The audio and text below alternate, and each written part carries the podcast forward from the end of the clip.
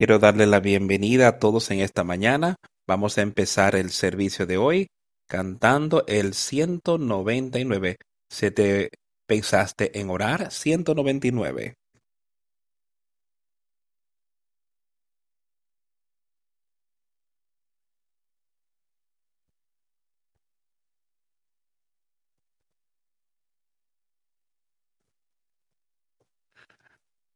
Cuando saliste esta mañana de tu habitación, ¿pensaste en orar?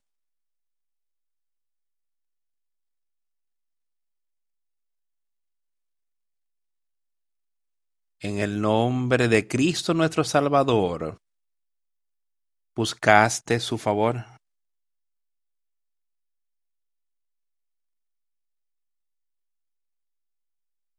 Como un escudo hoy, Oh, como el orar le da descanso al cansado. La oración cambiará la, cambiará la noche en día. De manera que, cuando parezca que la vida esté oscura y temible, no te olvides, no olvides orar. Cuando te veas con cuando te has visto con gran tentación, ¿pensaste en orar? Por su amor y su mérito. ¿Reclamaste al Espíritu Santo como tu guía y protección? Oh, como el orar le da descanso al cansado. La oración cambiará la noche en día, de manera que cuando la vida esté oscura, temible, no olvides orar. Cuando tu corazón estuvo lleno de enojo? ¿Pensaste en orar? Hermano mío, ¿suplicaste tú por gracia para que pudieses perdonar a uno que te había hecho mal?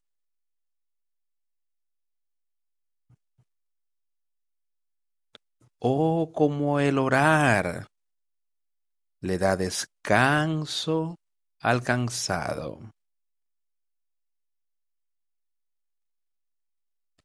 La oración cambiará la noche en día, de manera que cuando la vida se vea oscura y temible, no olvides orar.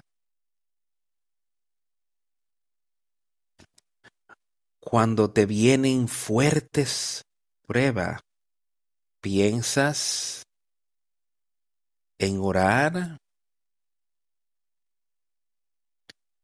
Cuando tu alma estaba inmersa en tristeza, el bálsamo de Galaad tú tomarás prestado en las puertas del día.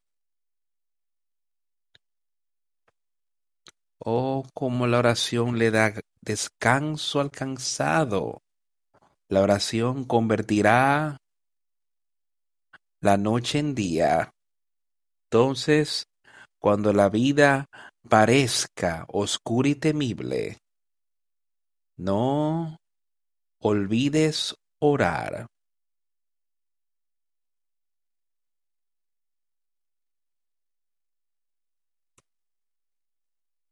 Oración es algo maravilloso, algo hermoso.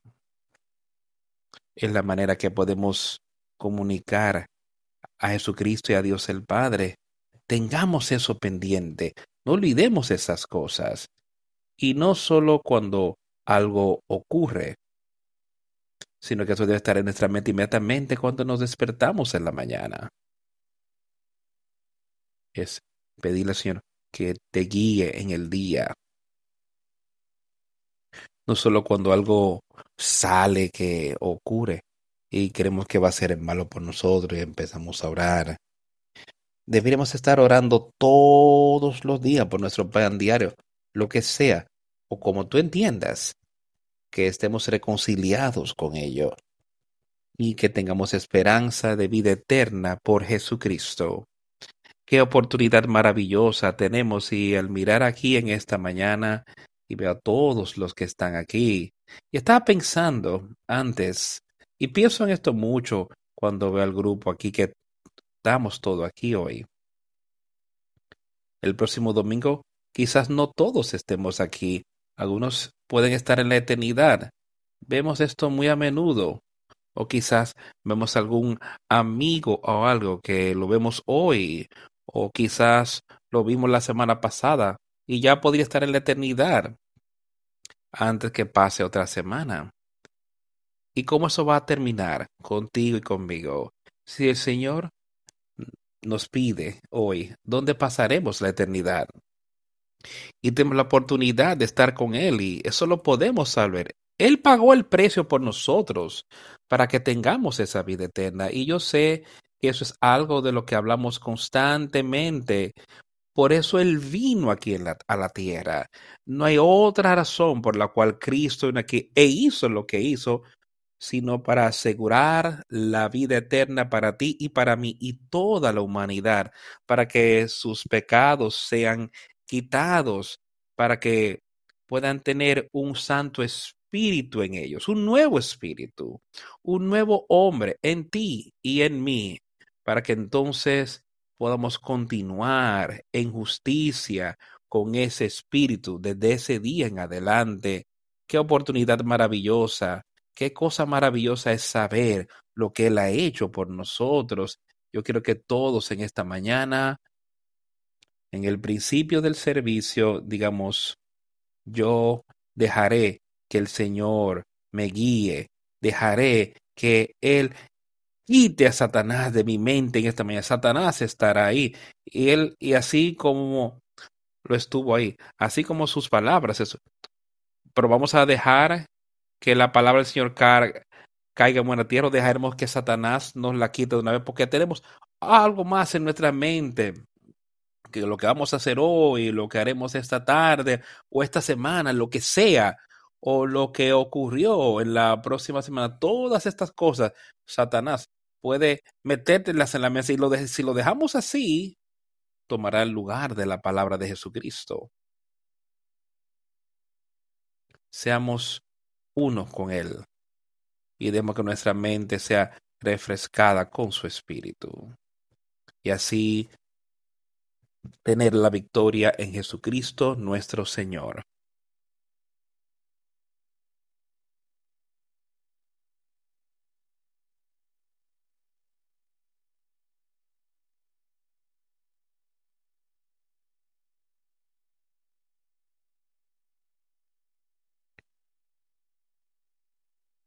Acompáñeme en esta mañana a Mateo, el capítulo 27 de Mateo. Quiero que leamos algo de ahí en esta mañana.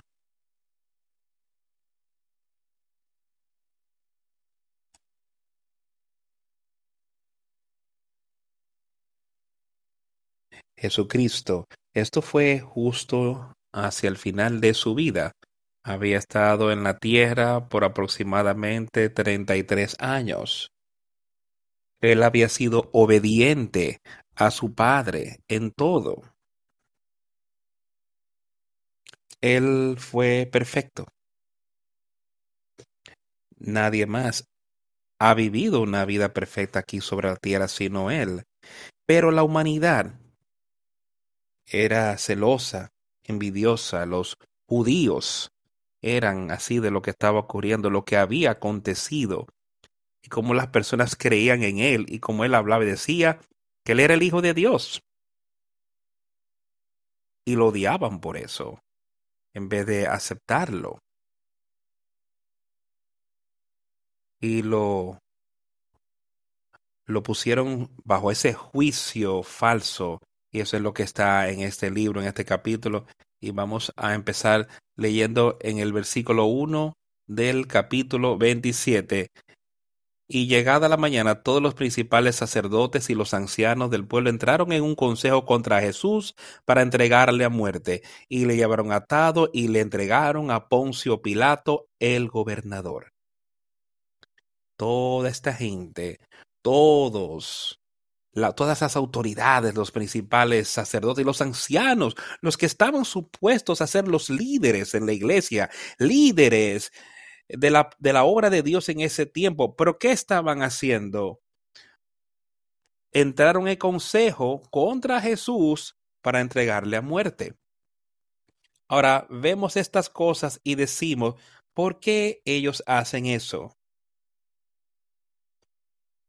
Y cuando le habían atado, lo entregaron a Poncio Pilato, el gobernador.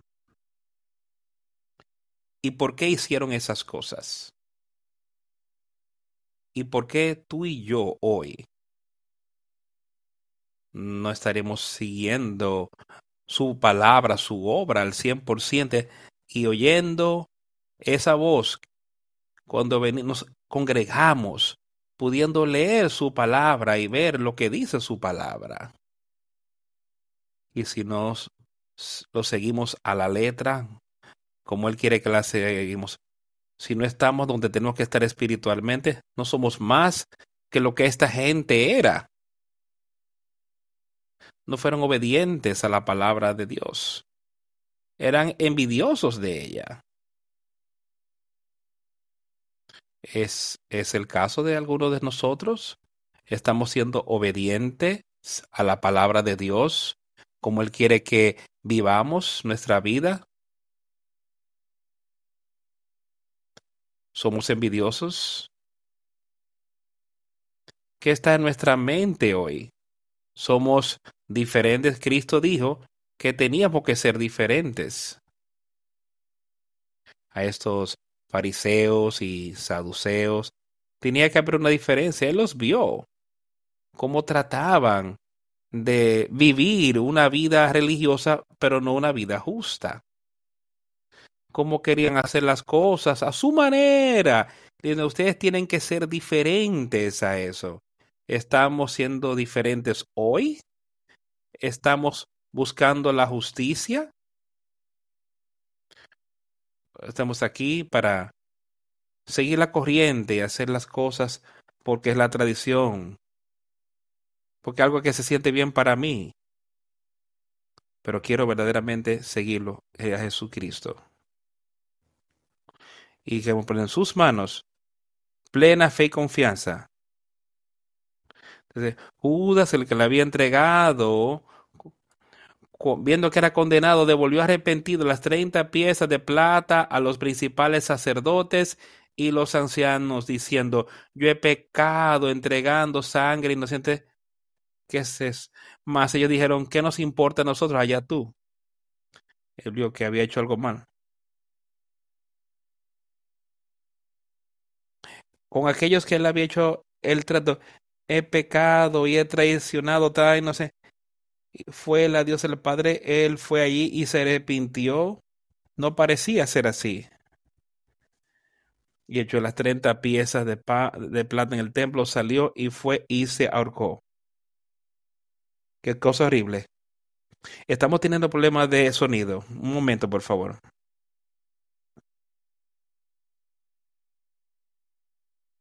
Él había ido todos los milagros, había echado fuera demonios y sanado a los enfermos. Todas estas cosas él las tenía. Y eso fue Satanás de engañoso. Satanás destruyendo. ¿Qué está en nuestra vida? Es lo que yo quiero que entendamos. Podemos ir aquí a la iglesia. Toda nuestra vida. Por años pues oír la palabra, podemos ver a otros crecer en verdad. Pero ¿qué le Un momento que vamos a tener que hacer un cambio en frecuencia porque el audio que estamos recibiendo está distorsionado. Podemos ver a otros crecer en verdad. Ahora, ¿qué pasa contigo? Conmigo. ¿Estás creciendo? ¿Te estás acercando más al Señor? ¿Te estás alejando? ¿Te has alejado? ¿Has perdido parte de ese primer amor? Como dice en Apocalipsis. Eso fue lo que pasó aquí. Este hombre amó las cosas del mundo más que las cosas de Jesucristo y de Dios. Y él pensó que esas monedas, esas treinta piezas de plata le traería gran contentamiento. Pero ¿qué hizo? Le trajo gran tristeza. ¿Qué hizo? Le destruyó. ¿Qué hará en tu vida? ¿Podrá, vas a permitir que Satanás venga? ¿Que te le vas a dejar que él te destruya? ¿O vas a utilizar el Espíritu de Dios para poder vencer? Él dijo, yo te daré el espíritu de poder y de amor y de una mente sana. Eso lo vemos una y otra vez. Tenemos eso en nosotros hoy, el poder de Dios para vencer a Satanás.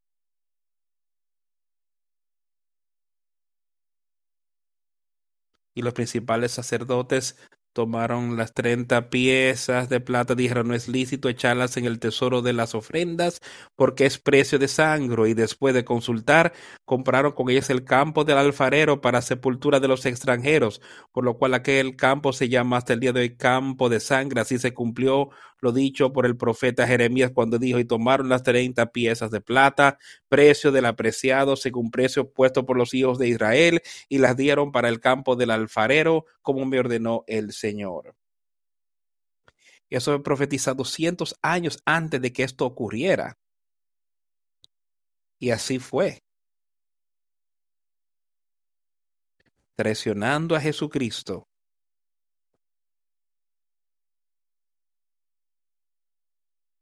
era mejor que él no hubiese nacido.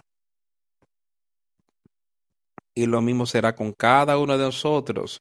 Hubiese sido bueno para nosotros nunca haber nacido que traicionar a Jesucristo. Piensa en esas cosas. Pero hemos nacido de nuevo. Hemos hablado de esto mucho recientemente. Hemos tenido ese nacimiento natural, todos lo tenemos. pero tienes que tener ese nacimiento espiritual y así puedes tener vida eterna. Y él dice, yo vine aquí a dártelo, yo te lo enviaré, pedir y recibiréis. ¿Realmente lo quieres? ¿Es eso lo que estás deseando hoy? Yo creo, yo sé que habían otros que sí lo desearon. Ellos desearon el querer acercarse al Señor, aun cuando habían cometido graves errores, como Pedro. Grandes errores, negando a Jesucristo. Pero él se arrepintió de esas cosas y después estaba listo para seguir en la obra.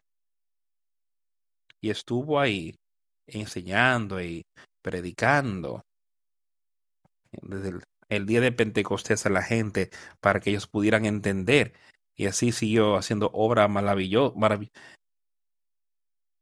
yendo de Cornelio, siguió lo que Dios le había pedido que hiciera, aun cuando iba contra lo que siempre había creído. Lo que Dios le mostró, había una nueva obra que estaba ocurriendo en ese momento. Todas estas cosas eran nuevas nueva para ti, nueva para mí. Vinimos aquí, muertos espiritualmente, vinimos aquí con un espíritu diferente. Y es un nuevo nacimiento, es una nueva obra cuando, en cuanto a nosotros. El Evangelio de Jesucristo, que podemos verlo, podemos entenderlo, podemos saberlo, podemos ser parte de ello y se lo dio por el campo del alfarero como el Señor me había ordenado. Jesús pues estaba en pie delante del gobernador y éste le preguntó diciendo, ¿eres tú el rey de los judíos? Y Jesús le dijo, tú lo dices. Y siendo acusado por los principales sacerdotes y por los ancianos, nada respondió. Dios estaba guiándolo con lo que él iba a decir y él entendió y sabía que para esto había nacido, para eso estaba aquí en la tierra y él dejó que ellos dijeran todo lo que ellos iban a decir y yo querían que él refutara porque él sabía lo que iba a pasar. Después Pilato le dice, ¿no oyes cuántas cosas testifican contra ti? Pero Jesús no le respondió ni una palabra, de tal manera que el gobernador se maravillaba mucho. Y pensemos en eso hoy. ¿Qué estaríamos haciendo si alguien estuviera ahí acusándonos de algo y supiéramos que era totalmente incorrecto? ¿Estaríamos dispuestos a esperar en Él, esperar en el Padre? Eso es lo que Jesucristo estaba dispuesto a hacer, esperar en Él. Él había orado fuertemente para que esto pasara del, pero Dios le dijo que no. Le dijo que no, que se haga tu voluntad. Eso era lo que él hacía aquí. Él sabía que no había razón para él de tratar de, de seguir diciendo mucho, de tratar de cambiar su mente. Él sabía lo que estaba a punto de ocurrir y le respondió. Nunca le respondió una palabra, esperando en su padre. Yo creo que su padre estaba ahí con él, dándole poder para vencer, dándole poder para estar reconciliado con lo que iba a ocurrir. Ahora en la fiesta el gobernador quería liberarle al pueblo un prisionero y ellos entonces tenían un prisionero notable llamado Barrabás. Reunidos pues ellos les dijo Pilato, ¿a quién queréis que os suelte? ¿A Barrabás o a Jesús, llamado el Cristo, porque sabía que por envidia le habían entregado? Por envidia lo habían entregado. Pilato lo podía ver. Pilato podía ver que este hombre no había hecho nada malo, no había hecho nada incorrecto. Y que esta gente le tenían gran envidia a él. Y por eso lo habían traído, por eso querían matarlo. Y Pilato aquí trató de hacer algo para poder salvar la vida de Jesús. Él le dijo, él pensó que este asesino, este hombre, Barrabás, este hombre que había tratado de derrocar a los romanos y había cometido grandes delitos. Él pensó quizás si les digo voy a tener que liberar a uno y tomaré al prisionero más famoso que tenemos y decir yo lo liberaré a él o, a Jesús. Y él pensó, bueno, ellos van a elegir a Jesús. Pero no fue así. ¿Qué está hoy en nuestra mente? Piensa en estas cosas. Tenemos una lección a hacer. O podemos optar por servir a Jesucristo. O podemos continuar sirviendo al criminal, engañador, mentiroso más famoso que podría existir. Satanás Jesucristo no tenía nada que ver con eso. Jesucristo te puede dar poder, pero Satanás es ese mentiroso, engañador, notorio y famoso. Ese es él. Así como este engañador aquí, Barrabás, y ellos optaron por Barrabás. Hay personas hoy en el mundo que eligen a Satanás en vez de a Jesucristo. Y esto pasaba ahí. ¿Qué sería con nosotros? Yo quiero que todos escuchemos y prestemos atención a lo que Él está haciendo y ver las cosas que están ocurriendo, en aquel día y lo vemos y decimos, ¿por qué habríamos hecho esto? Vamos a vernos hoy, ¿por qué optaríamos a Satanás sobre Jesucristo hoy en nuestra vida diaria? ¿Por qué haríamos eso? Porque si ese es el caso, si hacemos esas cosas, no somos diferentes a ellos. Si tenemos ese nuevo nacimiento, si tenemos ese nuevo espíritu en nosotros, elegiríamos a Jesucristo, lo elegiríamos a Él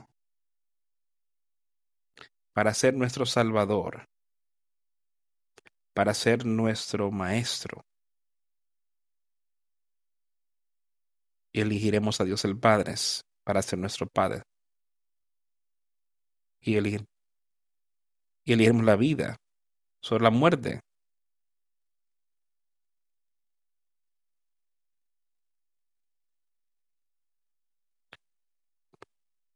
Pero cuando estaba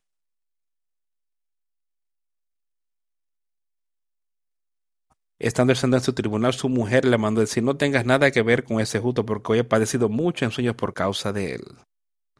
Yo creo que, creo que Piloto podía ver que había algo diferente en este hombre. Que estaba su esposa mandándole un mensaje. Nada que ver, no tengas nada que ver con ese justo.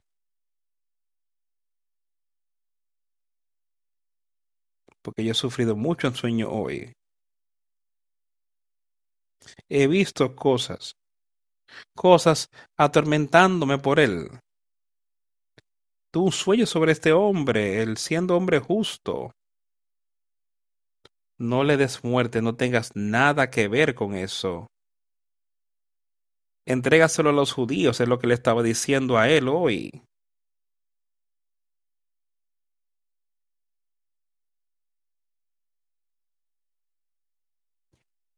Los principales sacerdotes y los ancianos persuadieron a la multitud que pidiesen a Barabás y que Jesús fuese muerto. Los principales sacerdotes y ancianos, otra vez lo que estaban supuestos a ser personas religiosas de alta estima en aquel tiempo. Mira hoy al mundo. Hay personas que están supuestos a ser altos y y de prestigio en la religión, en la fe cristiana. Pero están persuadiendo a la gente a que dejen su vida de su estilo de vida mundano o están animando a la gente en este tipo de cosas, en el entretenimiento, en cosas aquí, viviendo un estilo de vida que va, que es totalmente opuesto a la palabra de Dios. Eso no es diferente a lo que estos sacerdotes hicieron aquel día. Persuadieron a la multitud, a la gente que pidiese a Barabás y que destruyesen a Jesús. Y cuando ves a la gente predicando y enseñando hoy que es contrario a la palabra, o sea, solamente están tratando de destruir a Jesucristo y lo que él hizo aquí en la tierra. En el nombre del cristianismo, eso es lo que dicen hoy amigos, no puede ser. La, la palabra de Dios y la obra de Dios prevalecerá al fin.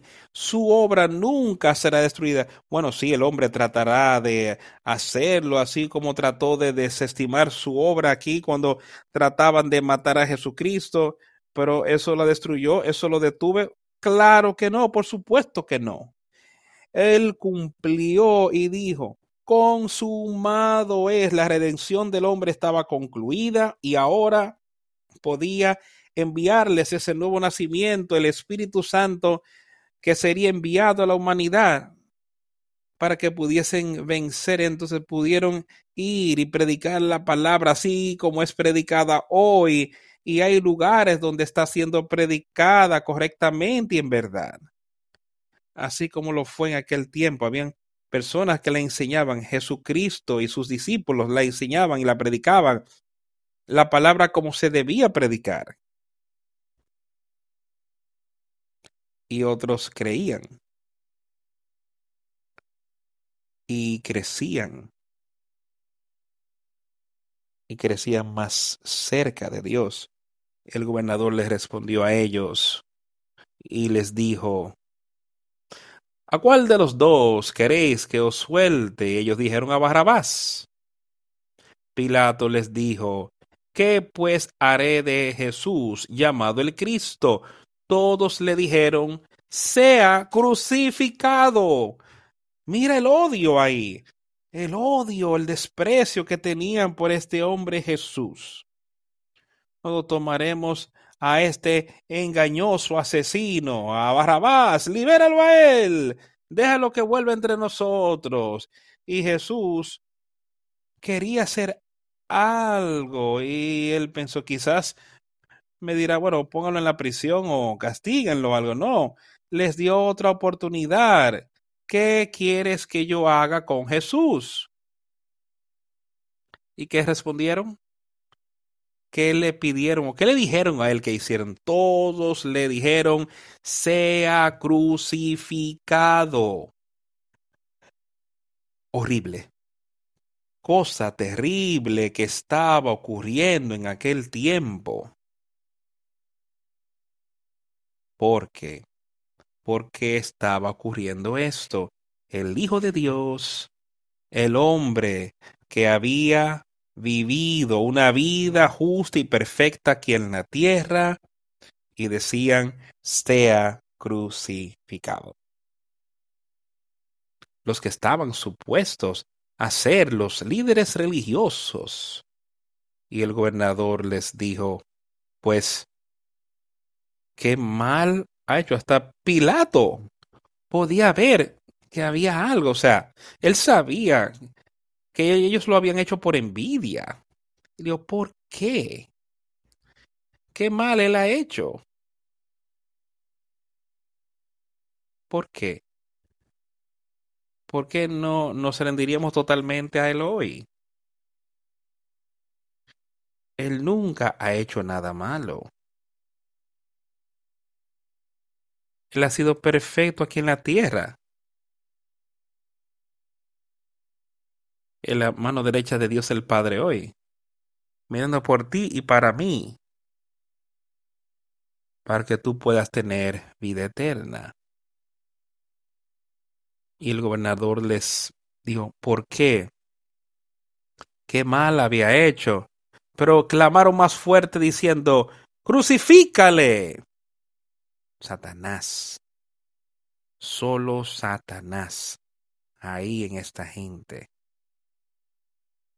cuando Pilato vio que no podía prevalecer, pero sino que se armó un tumulto, tomó agua y lavó sus manos delante de la multitud, diciendo, Yo soy inocente de la sangre de este justo.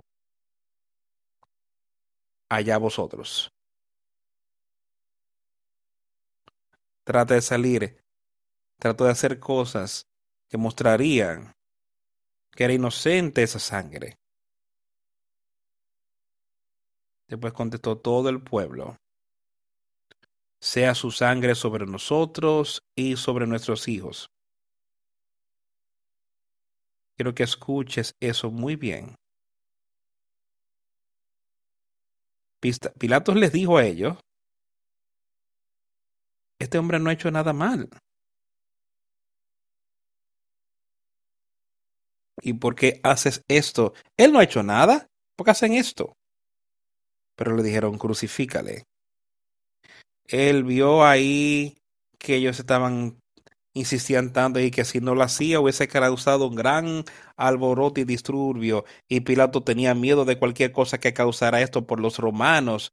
Ellos no querían que nada se ocurriera quizás iban a pensar que no tiene autoridad y le iban a quitar su posición si se le armaba un, un alboroto. Era muy estricto sobre ese tipo de cosas. Y cuando él vio que él tomó eso, quiero que lo visualices en su mente. Él buscó agua, una vasija con agua, y le dijo a la gente, él lavó sus manos, y él dijo, ahora, ustedes llévenselo y hagan ustedes lo que quieran, yo estoy limpio, soy libre de la sangre de este hombre, porque yo no apruebo esto. Pero vayan ustedes y hagan lo que ustedes quieran hacerle a él. Pero entonces le contestaron con esta respuesta que ellos dicen, estos fueron los judíos, los sumos sacerdotes y los demás, saduceos, fariseos, quienes fueran. Decía, ellos le dijeron esto y yo creo hasta el día de hoy que esos son algunos de los problemas que se tienen hoy. Entonces le respondió todo el pueblo, su sangre sea sobre nosotros y sobre nuestros hijos.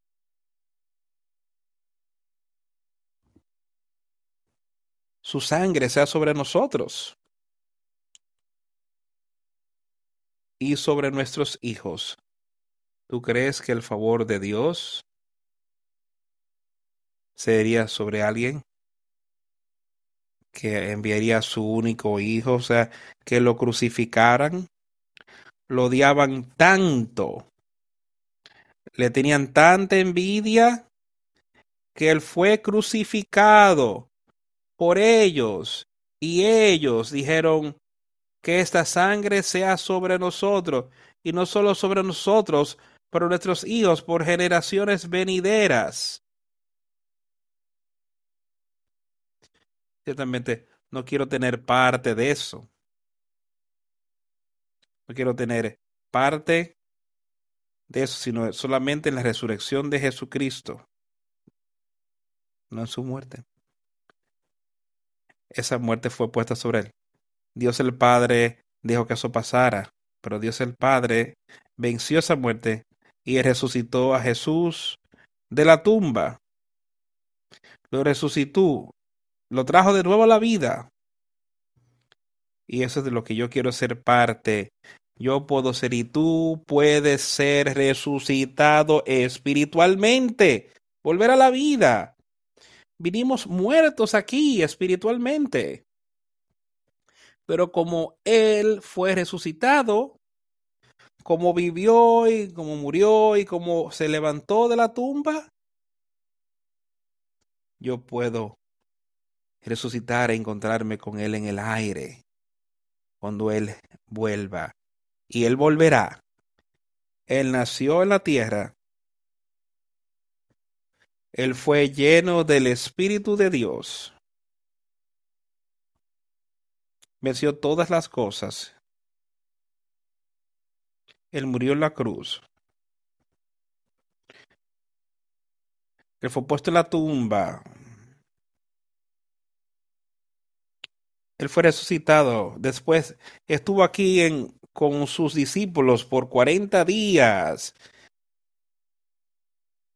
y ascendió a las nubes para estar con Dios en la mano derecha de Él, mediando por nosotros hoy. Y Él vendrá otra vez.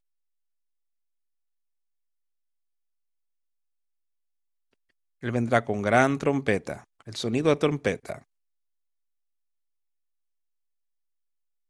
Y los muertos en Cristo resucitarán. Y nosotros que estamos vivos y quedamos aquí en la tierra,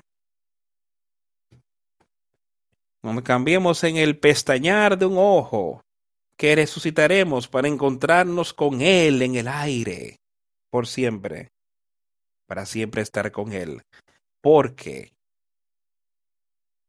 porque Él resucitó otra vez, venció la muerte, nosotros tendremos poder sobre la muerte.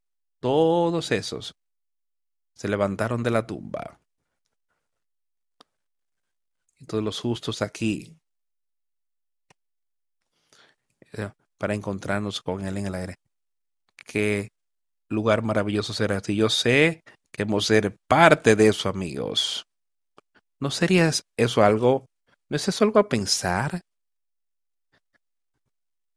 Qué los días maravillosos, las cosas maravillosas que están a punto de ocurrir aquí en la tierra. Algún día Él vendrá otra vez.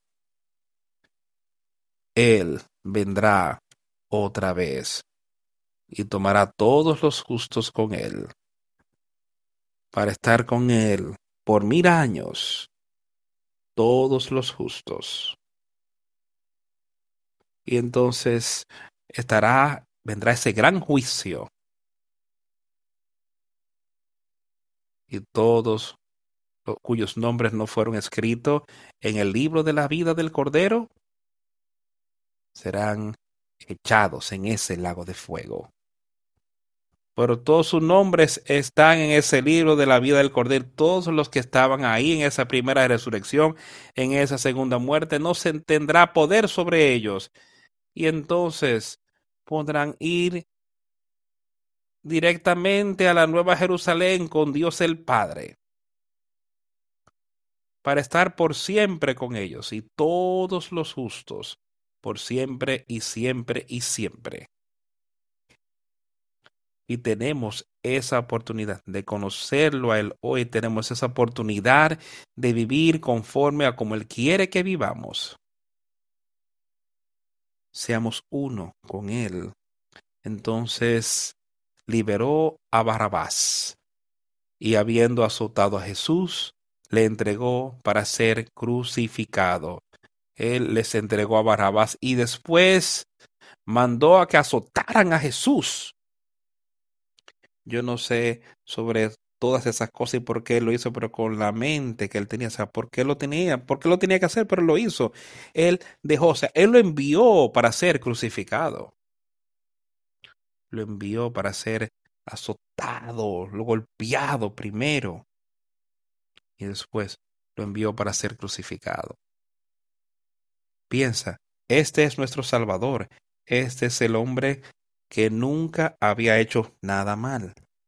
Este es el hombre que pasó por esto para que tú y yo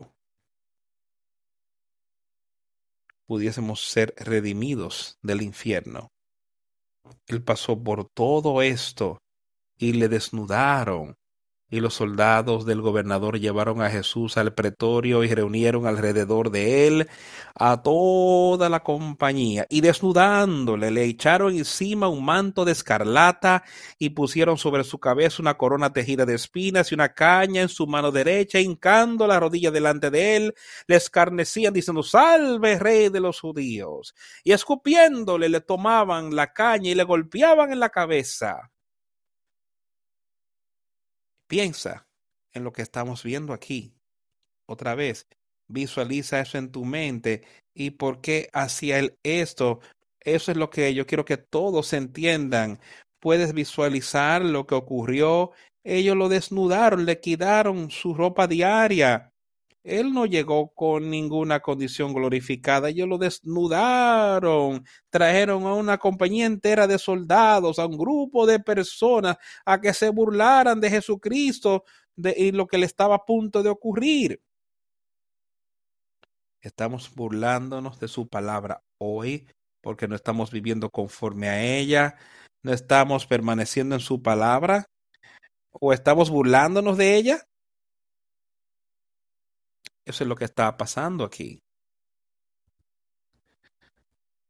Tomaron espinas y la entretejieron y se la pusieron en la y le diremos, te una corona rey, burlándose, pónganle eso en la cabeza, eh, estas espinas penetrándole su cráneo. Y tomaron entonces una túnica, una bata, una una túnica de púrpura, algo que usaría un rey. Con esa corona de espina, un manto escarlata le pusieron encima, burlándose de él. Le pusieron una caña para que pareciera una vara que utilizaría un rey. Pero entonces tomaron eso y empezaron a golpearle, golpearle en la cabeza para que las espinas penetraran más en su cabeza pero él nunca dijo una palabra. Todo por ti y por mí. Visualiza eso en tu mente. Mira, velo. Lo que estaba pasando aquí. Todo por ti y por mí. Estas cosas ellos no se quedaron ahí, no lo dejaron ahí. Ellos siguieron dándole, golpeándole, se burlaban, se hincaron delante de él y le escupieron. Le golpeaban en la cabeza. Después de haberle escarnecido, le quitaron el manto, le pusieron sus vestidos y le llevaron para crucificarle. Cuando salían hallaron a un hombre de Sirene que se llamaba Simón. A este obligaron a que llevase la cruz. Y cuando llegaron a un lugar llamado Gólgota, que significa lugar de la calavera, le dieron a beber vinagre mezclado con hiel. Pero después de haberlo probado no quiso beberlo. Trataron de darle algo que usaban en aquel tiempo para suprimir el dolor pero cuando lo había probado y sabía lo que era, no quiso beber.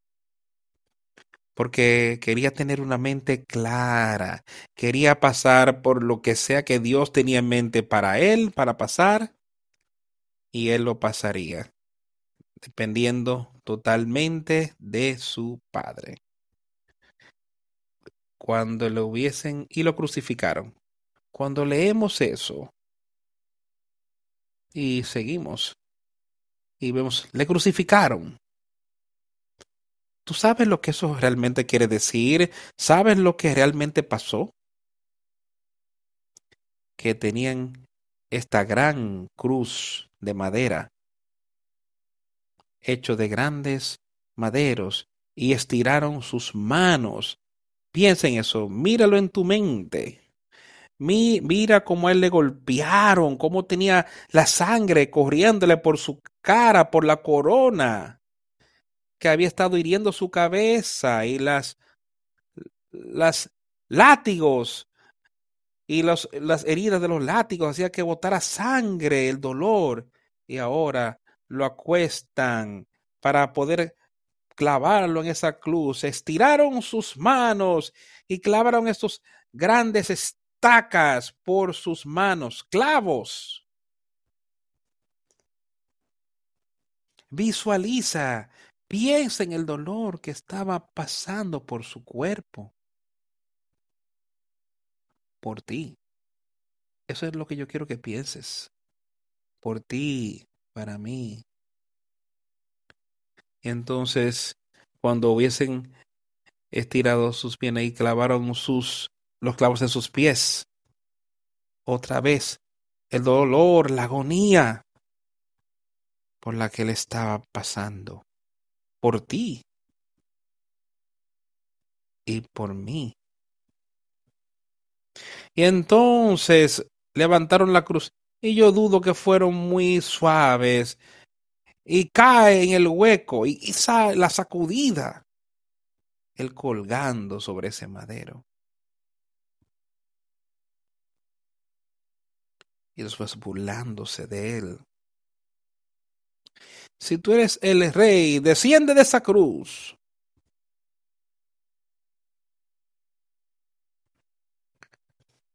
Y hasta uno que estaba al lado de él, porque crucificaron a dos más con él. Eh, uno de ellos, uno de los evangelios menciona como uno de ellos. Bueno, uno reprendió al otro diciendo, tú no ves que estamos en la misma condenación que este justo y no ves que cada uno de nosotros aquí vino hoy perdido, perdido para la eternidad y sin este justo tú irás al infierno. Pero por lo que él hizo aquí todo esto, si tú lo aceptas a él y crees en él y pones tu fe y confianza en él, tú tienes vida eterna. Pero ¿qué hizo él? Por ti. Y por ese hombre ahí que estuvo sobre la cruz. Oh, Señor, recuérdame cuando vengas en tu reino. Y eso es lo que quiero que tú y yo hagamos hoy, diciéndole, Señor, acuérdate de nosotros. Y él le dijo al hombre, en este día estarás conmigo en el paraíso. Eso es lo más maravilloso que se me ocurre que te digan. O ahí en la cruz, este hombre fue salvo. Y ahora él está en paraíso con Jesucristo. Ese es el amor que Él tiene por ti y por mí y todo el mundo. Ese es el amor que Él tenía, que Él tiene. Él colgó en esa cruz y le escupieron más. Y lo llevaron y le crucificaron.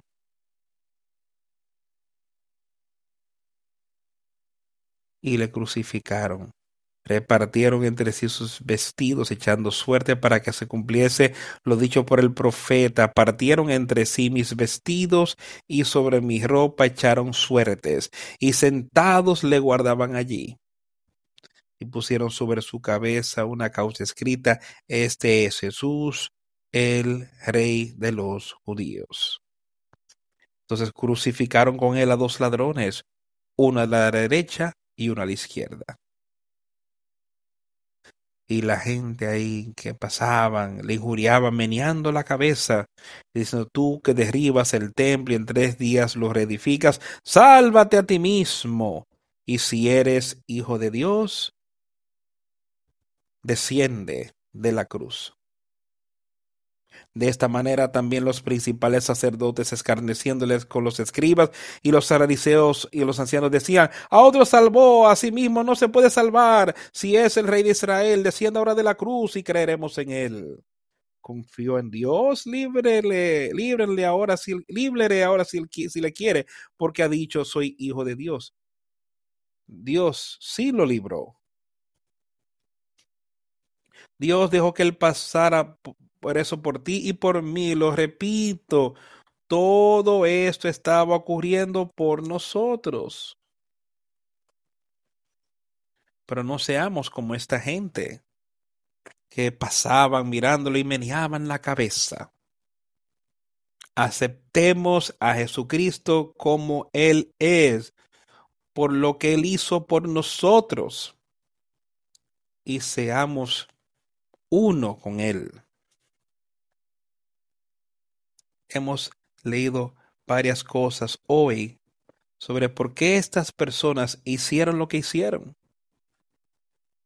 Y me acordé esta mañana de algunas cosas sobre la humanidad y, y lo que está en el hombre. Estaba pensando, estuve pensando todo el tiempo durante el servicio y yo había escrito algunas cosas aquí. No tendría idea que leeríamos de esto, pero había escrito algunas cosas aquí de lo que estaba en el hombre y algunas de las cosas, de las razones por las cuales estas personas estaban crucificando a Jesucristo. Y realmente al fin de cuentas es el mismo espíritu, misma cosa. Yo quiero que veamos algunas de estas cosas, por tanto acompáñenme a segunda a Timoteo.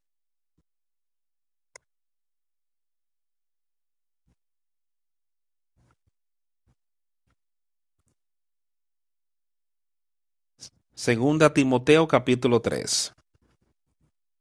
Algunas de las cosas que él habla aquí, algo va a pasar aquí. Él dice, también debes saber esto, que en los postreros días vendrán tiempos peligrosos. ¿Y por qué vendrían? Por la manera en la que los hombres se alejaban de Dios, se alejaban de Cristo, ponía a Cristo a un lado. Por eso venían estos tiempos peligrosos, por eso crucificaban a Jesucristo. No querían la palabra de Dios, no querían la vida, amaban las tinieblas más que la luz. Y aquí dice, porque los hombres serán amadores de sí mismos, avaros, vanagloriosos, soberbios, blasfemos, desobedientes a los padres, ingratos, impíos, sin afecto natural, implacables, calumniadores, intemperantes, crueles, aborrecedores de lo bueno, traidores, impetuosos, infatuados, amadores de los deleites más que de Dios, que tendrán apariencia de piedad, pero negarán la eficacia de ella. A estos evita. Ahora, yo quiero que pienses en lo que yo acabo de leer aquí, esos atributos que él menciona que estaría en la gente en el fin de los tiempos, que serían tiempos peligrosos que vendrían. ¿Viste algunas de estas cosas en la gente allí que acusaba a Jesucristo? Yo lo vi. Yo podía ver mucho de esto, que, y esto era la razón por la cual lo acusaban, porque querían quitarlo de la tierra, porque querían gobernarse por su propia lógica, por sus propias reglas. Y ahora, quiero que volvamos y pensemos sobre algunas de estas cosas. Él dice, porque los hombres, habrán hombres que se amarán a sí mismos. Vemos eso hoy, que aman, se aman a sí mismos más que cualquier cosa. quieren cuidarse el yo en vez de cuidar a otros y ayudar a otros. Avaros, ¿qué significa eso?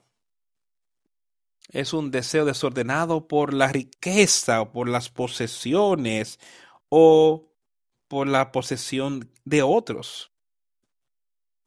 Un deseo desordenado un deseo sobre todas las cosas, así lo veo, y puedes ver eso hoy en el mundo como la avaricia está, pero yo quiero que tú mires aquí mismo a tu propio ser y pregúntate, ¿está eso en nosotros? ¿Está en ti? ¿Está en mí? Es un deseo desordenado, un gran deseo, uno sobre todas las cosas por riquezas o posesiones de de asuntos mundanos o por otro las posesiones que otros tienen, tú las quieres porque ellos las tienen. Esa, ¿Está eso en nuestras vidas hoy? Esto es por lo cual él escribía a Timoteo, para, porque esto está ahí en la vida de la gente. Quiero que nos miremos y nos preguntemos, ¿es este el caso conmigo? Eso estaba en la mente de esta gente que crucificaba a Cristo. Pues sigue diciendo ahí lo siguiente que él menciona es vanagloriosos.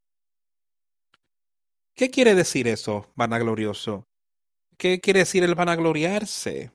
Actarse, hablar con un orgullo excesivo y autogratificación sobre los logros o habilidades de uno mismo.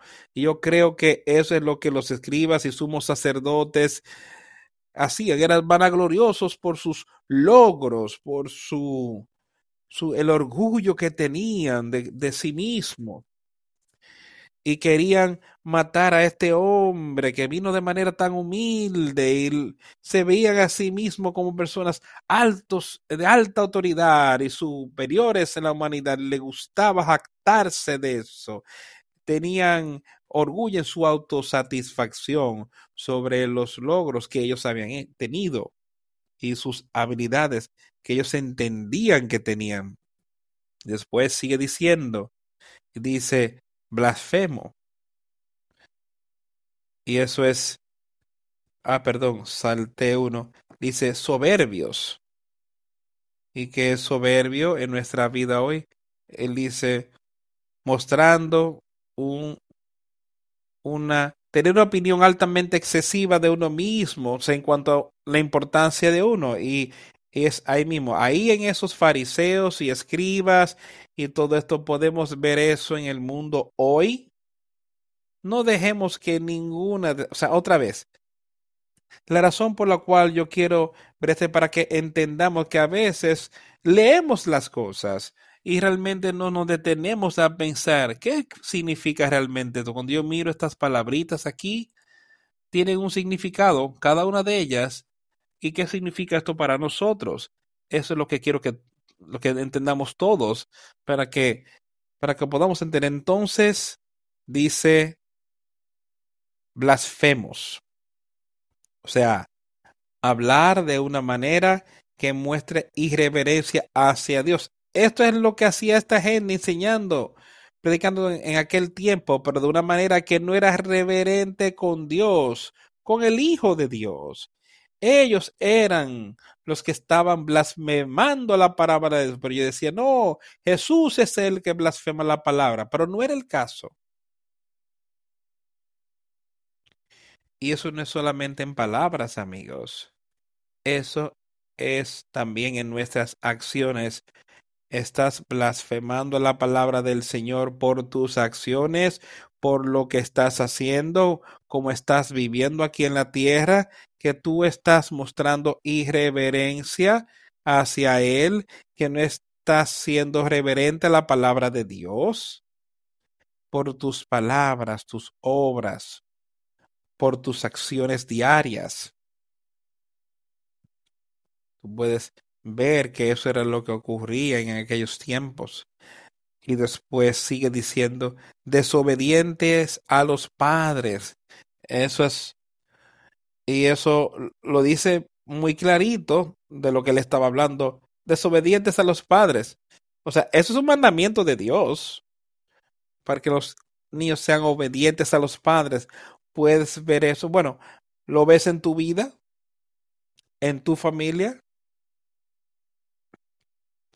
Que hay una obediencia a los padres. Entonces sigue diciendo, ingratos. Y eso habla, esa palabra eh, habla por sí sola. Estás agradecido por lo que Dios te ha dado. Estás agradecido por lo que Jesucristo hizo en esa cruz. ¿Ahora vez piensas en eso? ¿O eres agradecido que lo hiciera? Para que tú pudieras tener vida eterna. Esos fariseos y escribas, ellos no eran nada ingratos sobre lo que él había hecho aquí en la tierra. Estamos siendo tú y yo agradecidos hoy y todas las cosas que Él nos ha dado de manera natural. Estamos agradecidos que hemos utilizado para su honra y para su gloria. Agradecido. Acción de gracias.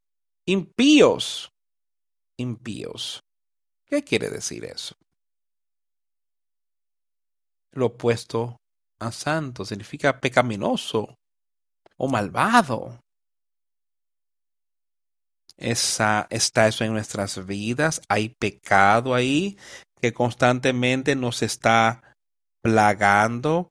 Hay maldad en tu mente, en tus pensamientos. Él dice aquí que estas son cosas que se van a ocurrir en los últimos días, los días postreros, que serán muy peligrosos para los hombres, peligroso para los cristianos, así yo lo veo. Y están ahí, Satanás las está echando ahí para tentar a la gente, para tratar de que ellos participen en este tipo de cosas. Eso fue lo que le pasó a Judas. Él se volvió orgulloso, quería dinero, se volvió un blasfemo, fue desobediente, desobediente a Dios.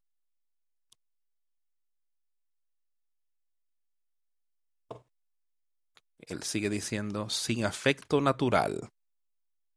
Miremos en el mundo hoy. Madres sin ningún afecto natural para ese niño que tienen en su vientre, que lo asesinan. ¿Crees que eso es afecto natural? El afecto natural de una madre es de cuidar de ese hijo. Estas son cosas que vemos en todo, en, el afecto natural ahí. Si tú ves a alguien en cualquier tipo de problema donde tú crees que puedes ayudar, ¿Tienes el afecto natural para querer ir y hacer lo que puedas por ellos? Él lo dice. En el los postres habían personas sin eso. ¿Tenemos eso en nosotros? Personas que personas que no cumplen su palabra y lo puedes ver en el mundo hoy. Eso es algo común los hombres diciendo cosas que luego no hacen. Mentirosos. Pero tú nunca encontrarás eso en Dios. Tú nunca lo verás eso en Él. En Jesucristo. Toda su palabra es verdad. Él nunca mintió. Lo que Él ha prometido, Él vencerá, amigos.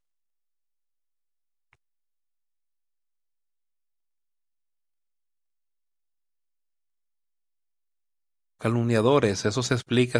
¿Estás acusando a alguien falsamente? Tratando de quedar bien tú. Nunca debería ser así. Siempre deberíamos estar enseñando la verdad. Siempre deberíamos estar hablando la verdad. Le dice que tú sí sea sí y tú no sea no. Nunca acuses falsamente intemperantes. ¿Qué quiere decir eso? Intemperante. Falta de dominio propio o de autocontrol. Falta de autocontrol. ¿Tienes poder sobre este cuerpo? ¿Qué dijo Pablo?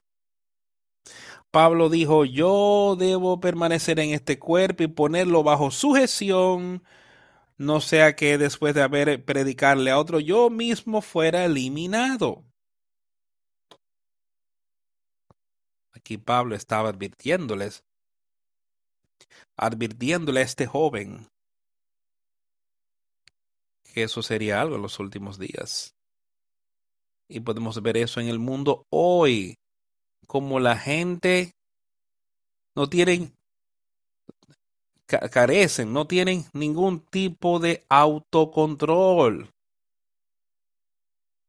Tienen falta de autocontrol. Hacer lo que yo quiera hacer, lo que se siente bien para este cuerpo. Eso yo haré.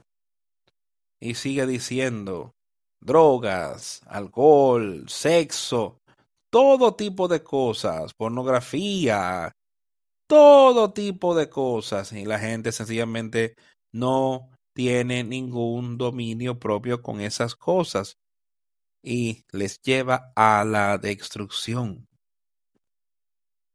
veamos y entendamos de lo que él está hablando aquí. Él les estaba advirtiendo esto hace dos mil años. Y cómo está generalizado hoy.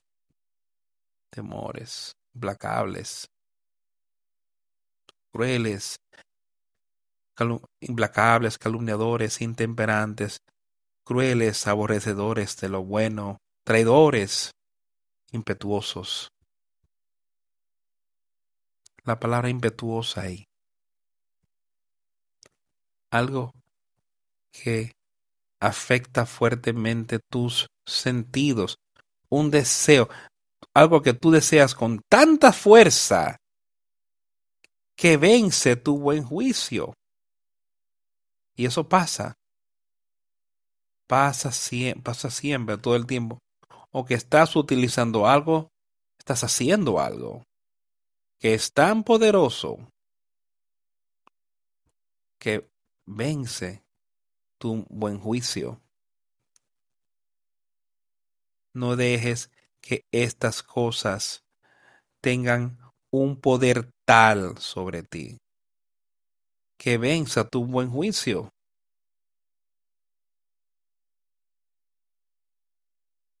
Infatuados es, hay alguien que se ven a sí mismo. Yo estoy por encima de ti, soy mejor que tú, porque tengo esto o aquello. Nunca debería ser así con nosotros. Pero Él dice, ve y siéntate en la silla más hasta que cuando llegue uno y te pregunte por qué te sientas aquí, amigo, tú le dices, ve, siéntate en un lugar más alto ¿Es necesario que nosotros vayamos allá o dejamos que alguien más nos dirija? Seamos muy humildes para con nosotros y que nos veamos y sepamos que no estamos en un lugar alto nosotros mismos, que no nos que no seamos amantes al placer, sino amantes, amadores de Dios.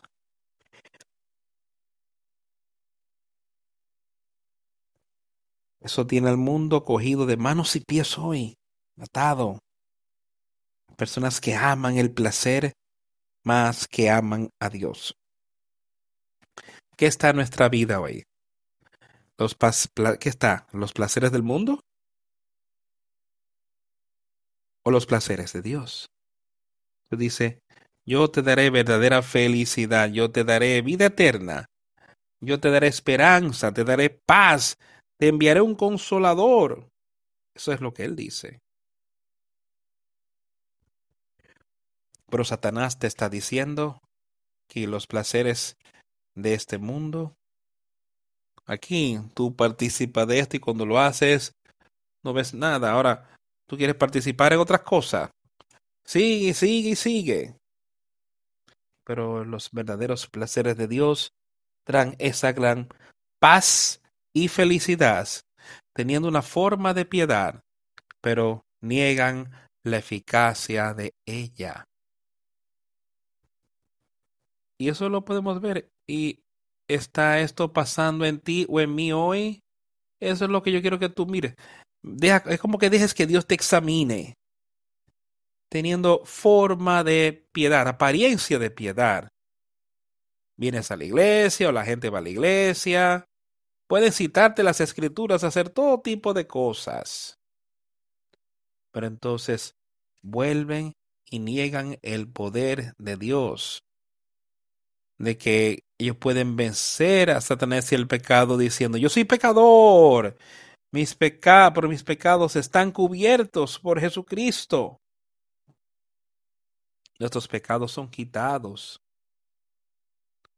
Y nuestros pecados. Y Él nos dará poder sobre nuestros pecados. Podemos salir y vivir eh, acostumbrándonos a pecar. Eso es tener una apariencia de piedad, el proclamar esas cosas. Pero si vivimos en un pecado habitual, estamos negando el poder de Dios. Es un Dios muy débil, si ese es el caso. Si Él envió a su Hijo y Él venció todo, venció, la, venció hasta la cruz, pero entonces, entonces si no venciera el pecado en ti, algo estaría mal. Si Él no puede vencerlo en ti, pero no puede vencerlo en ti hasta que tú nazcas de nuevo, hasta que te reconcilies con Dios el Padre por medio de Jesucristo nuestro Señor, arrepintiéndote, teniendo fe en Él, creyendo en Él, arrepintiéndote y y ser siendo bautizado por la remisión de tus pecados, después te puede dar ese nuevo poder, ese poder del cual yo hablé. Entonces, tú tienes ese poder para vencer y tú podrás tener victoria. Porque porque porque de estos son los que se meten en las casas y llevan cautivas a las mujercillas cargadas de pecados, arrastradas por diversas concupiscencias, está siempre aprendiendo y nunca pueden llegar al conocimiento de la verdad. Así pueden, tú puedes aprender de las escrituras, pero nunca llegando al conocimiento de Jesucristo. ¿Por qué? No te has arrepentido, como él dice ahí, porque no has creído ni confiado en Él. Por eso, no seamos nada de eso. Seamos llenos de verdad, seamos llenos del poder de Dios y recordemos estas cosas aquí que a veces lo leemos rápido y nunca pensamos en qué realmente significan pueden estar ahí mismo en nuestras vidas. Pongámoslos en las manos de Jesucristo. Seamos unos con Él hoy, amigos. Y no ser como los escribas ni los fariseos. Él menciona otro. Él menciona traidores. Una persona que traiciona a un amigo, autoridad, a un director. Yo no quiero traicionar a Jesucristo, ni lo que Él hizo aquí en la tierra. Y yo sé que yo puedo ser uno con Él y yo sé que puedo tener vida eterna. Y yo sé, y esto lo sé de hecho, Él puede darme eso y te lo puede dar a ti. Y yo quiero ayudarte y yo quiero a guiarte a la vida eterna.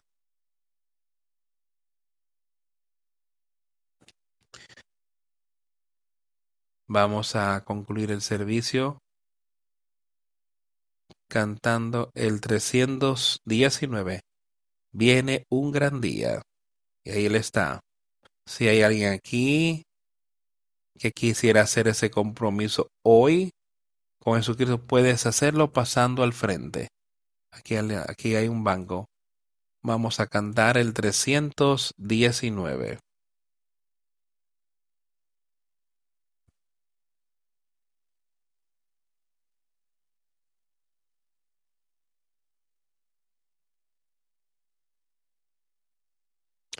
Viene un gran día. Viene un gran día. Viene un gran día.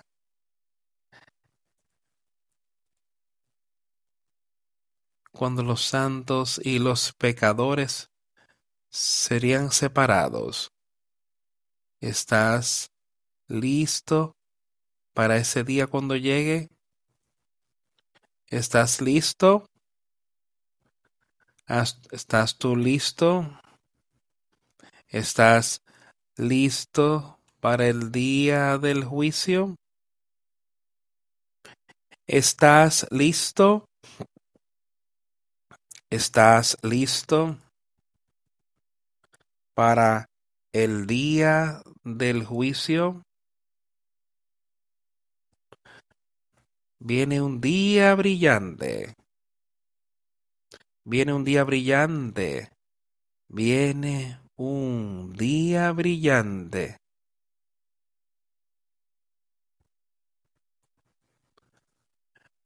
Cuando su brillo solo venga sobre aquellos que amen al Señor, ¿estás listo para cuando llegue ese día? ¿Estás listo? ¿Estás listo? ¿Estás listos para el día del juicio? ¿Estás listo? ¿Estás listo para el día del juicio? Viene un día triste. Viene un día triste. Viene un día triste. Cuando ya el pecador escuchará su condenación. ¿Estás listo para que llegue ese día? ¿Estás listo? ¿Estás listo? ¿Estás listo para el día del juicio? ¿Estás listo? ¿Estás listo para el día del juicio?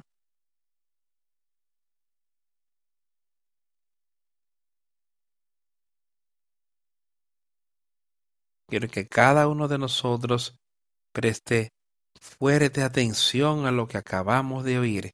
¿Estás listo para ese día del juicio, porque viene un gran día, viene un día brillante,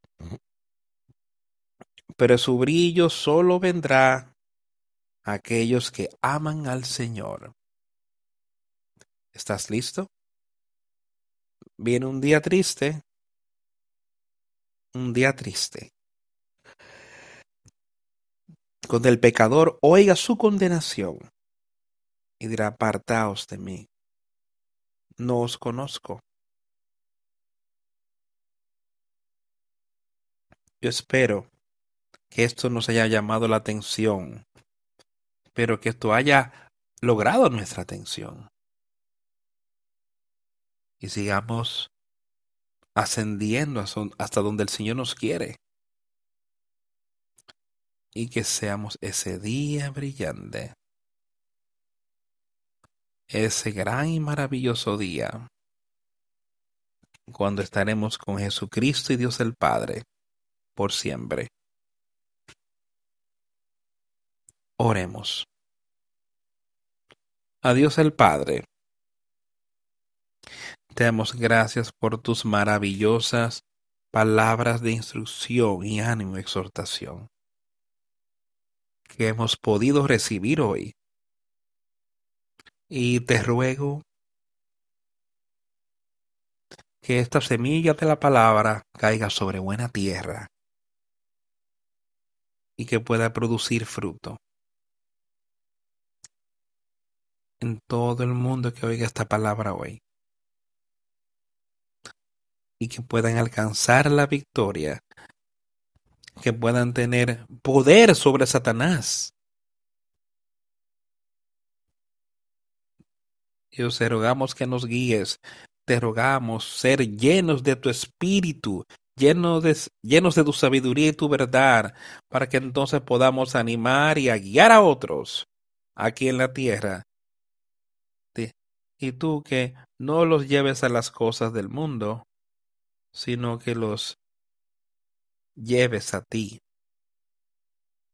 y para que te veas animado en tu palabra y tu obra mientras pasamos por esta vida. Dios te rogamos que se haga tu voluntad en nosotros y que usemos las cosas que tú nos has confiado para tu honra y para tu gloria. En el nombre de Jesús hemos orado. Amén.